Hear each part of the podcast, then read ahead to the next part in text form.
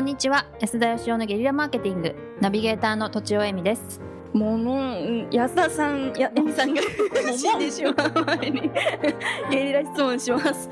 えっと、ものすごい疲れてる時にやらなきゃいけないことがある時の考え方を教えてください。金子あゆみです。安田義雄です。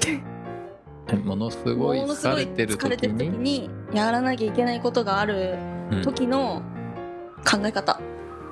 え方。考え方。どうやってものすごい疲れてる時にやる気を出すかってこれなんか前回の質問と被ってますいや違う違う違う違うやらなきゃいけないことがあるけどまあ疲れてんな疲れちゃったなどうしようかなみたいな時の考え方ですやる気の時とはまたちょっとふあのシチュエーションシチュエーションが違います、えー気持ちじゃなくって体が疲れてる体が疲れてる時、はいね。はい。それでもやるのかと。そうそうそうやんなきゃいけないんでしょやんなきゃいけないんです。うん。こうどうしたらいいかなと思って。うん、そういうシチュエーションになったことないから分かんないな。まあ、心はめっちゃやる気あるけど体がやる気ないってことですよね。そうです。大体僕心と連動してるからな。へあそうか。やるんじゃないですかねしんどくても。なんかしんどいけどやりたい時って多分こうやりたくないことはないんですよね。うん。じゃあなんかしんどいけど心地いいんじゃないんですかね。うん疲れが心地いいのか。どうなんでしょう。バレーボールとかどうなんですか？筋肉痛だけどなんかやるみたいな。はい。まあ普通にやりますよ。うん。はい。私は、うん。本当にやらなきゃいけないかをまず疑う。おー。なるほ でいや明日でもよかった。みたいなことが結構ある。あーなるほどね。ごめんなさいすればいいか。みたいな。なるほどね。なのでそこですかねまずは。考え方うん。ありがとうございました。ど結構はなんか前回もね、い、うん。そのやる気出ないっていう話でしたけど、うんもう数々の困難を今まで経験してきて挫折してきまして、僕がたどり着いた結論はうん。あの体とか心を疲れさせないっていう。うん。やる気が出ない状態を作らないっていう、うん。まあつまり3月30じゃあ8月31日に追い込まれてからうん。宿題をやるんじゃなくってうんやっぱ最初にちゃんとやろうねってことです。すごい優等生っぽいじゃないですか。さすがですね。まあ50にして。ついに今日出したわけですね。はい金子さんの会になってからだいぶ時間を。質問に答える時間が。じゃあちょっと、はいはいお願いします。いたしますすいません。はいえー30代経営者見習いの方です。安田さん、とちおさん、金子さん、こんにちは。こんにちは。こんにちは。いつも楽しくためになる情報をありがとうございます。皆さんの三者三様の切り口が面白く新しい視点に驚かされます。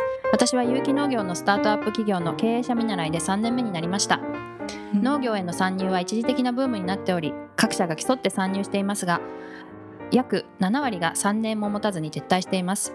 当社も累積で3000万円近い赤字を抱えていますがまだまだ黒字化には時間がかかりそうです。農業は構造上儲けが出にくい仕組みのため黒字化まで5年以上は見ないとダメだと言われています。さてこのような儲かりにくい農業が日本には本当に必要なのでしょうか？その分の補助金などを工場に回して経済を強くする方が国としては良いのではと考えてしまいます。私は農業で生きていますがこの業界の未来が暗いものにしか見えま見えません。皆様のご意見をお聞かせください。よろしくお願いいたします。あーへこんでますね。ね。なんなんでやってんでしょうねこの人農業ね。ねつまり農業業界の未来は暗くてそんなにやりたくもないけどお国のためにやってるってことなんですかね？えうーん国のためにやってるんですかね。まあでも国として農業を守っているけれど本当に必要なんですかっていう疑問なんですよねきっと。この人がやるかやらないかというよりは。うんうん。そっちの方が大事な気がしますけどねなんか。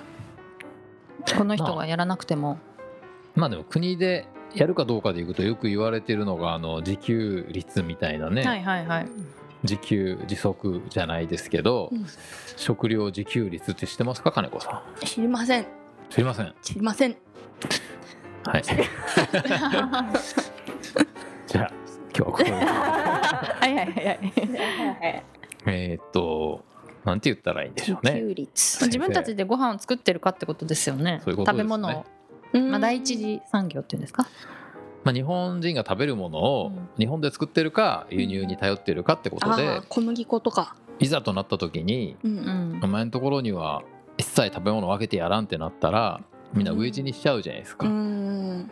だから自給率このぐらいは保っとかないとねみたいなのがあってあ。それがどんどん輸入に頼っているんで、うーん。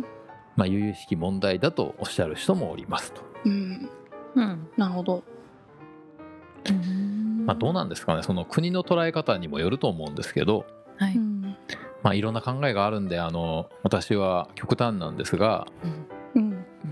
僕は正直言って食料自給率とかはもう今更いいんじゃないのか派ですね。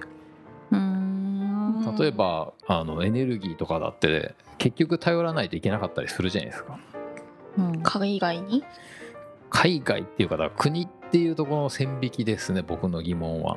国？ああの例えばだからみんな国だと自給率とかって言うじゃないですか。あでも新宿区3丁目のうん。自給率どうなのって言わないじゃないですか。はい。そう。いやそれは新潟とか広いところで作りゃいいじゃんってことでうんはでも新潟の人が一切新宿のやつには食料渡さんってなったら同じことが起こるけど。まあ、日本人同士だしそういうことにはなんないであろうってことになってるわけじゃないですか。なるほどらもうちょっとそこはやっぱりその国とかじゃなくてやっぱり日本って狭いですしうんあの明らかに日本よりも安くて大量にじゃがいもとか作れるところとかあると思うんでうんでもやっぱここでしか作れない作物もあるでしょうしうん。うん日本人がすごい作るのに向いてるのもあるでしょうし人類全体で役割分担して分けてやんないとかって意地悪なことを言わないでですねうん。仲良くやろうよっていうのが私の考えです。なるほど。素晴らしい。はい、全く補助金とかがなくなったらうん。はい、農業ってなくなるんですかね？なくなるっていう人もいますしそれで守ってるからみんななんかその競争力の高いものを作んなくてはい。補助金なければやっていけない体質になってるだけでなんか私もそんな気が。ずっとお小遣い上げ続けてるみたいなもんだろうっていう。だから普通にでも実際そうなんですよ。その規制緩和もだから牛肉とか輸入したら和牛売れなくなるとかって昔言われてましたけどうん。実際海外ですっごい高い日本の肉がうん大人気で売れてたりするわけですよ。あそうなんだ。はい、日本で作ってる高いフルーツとかがうん。日本では売れなくなっても海外で売れたりするわけですだからそその補助金がもしなくなったらなくなったなりに質の高いものなんか以前ありましたけどこう嗜好品的なものを開発したりとか、あとなんかブランドに工夫したりとかこうどんどん生まれてくる気がねちょっとししたんですけどね。まあ、そう思います。だから最終的にはもはい。うそういう無理やりその関税とかで最近トランプさんもアメリカの製品買えって言いますけど、まあ、結局欲しくなかったら買わないんで、はい。うん。まあ最終的にはやっぱりそのそういう税金ルールがだんだんとなくなってって、はい。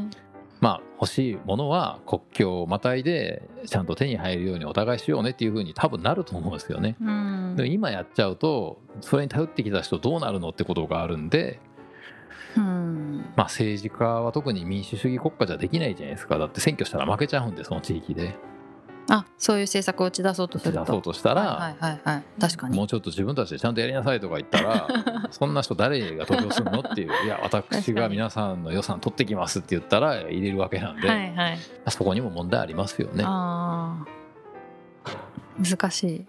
まあでもそれよりなんかこの方がなんか私が気になるのはですね、はいなこの人農業やりたいのかなっていうのが別にだから そのね。海外はでい。その通用するかどうかということも含めてうん。多分その自分が得意とか好きなことやった方がいいと思うんですよね。うん。例えばいちご農家さんがいちご育てるのがすごい好きで美味しいいちごを作りたくて。だけどどうしてもコストが上がってしまうからどうやって売ろうかっていうのは後付けで考えることかなと思うんですけどまずだから自分が農業をやりたいかどうかが大事で僕は別にあのなくならないと思いますしうん。やりたいんだったらやったらいいんじゃないのかなっていう国としてとかあんま関係ないような気がするんですけど、うんうんあの3000万近い赤字を抱えていらっしゃいます今。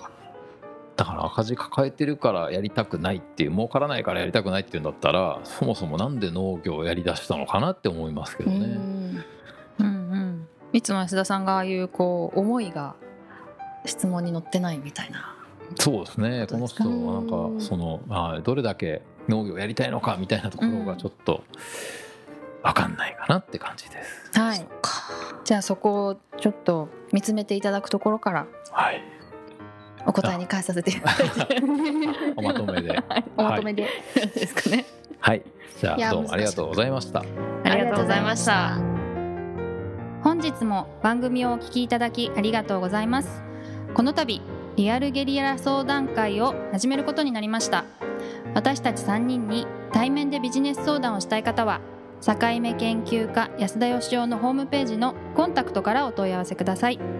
ポッドキャストの質問も引き続きお待ちしております。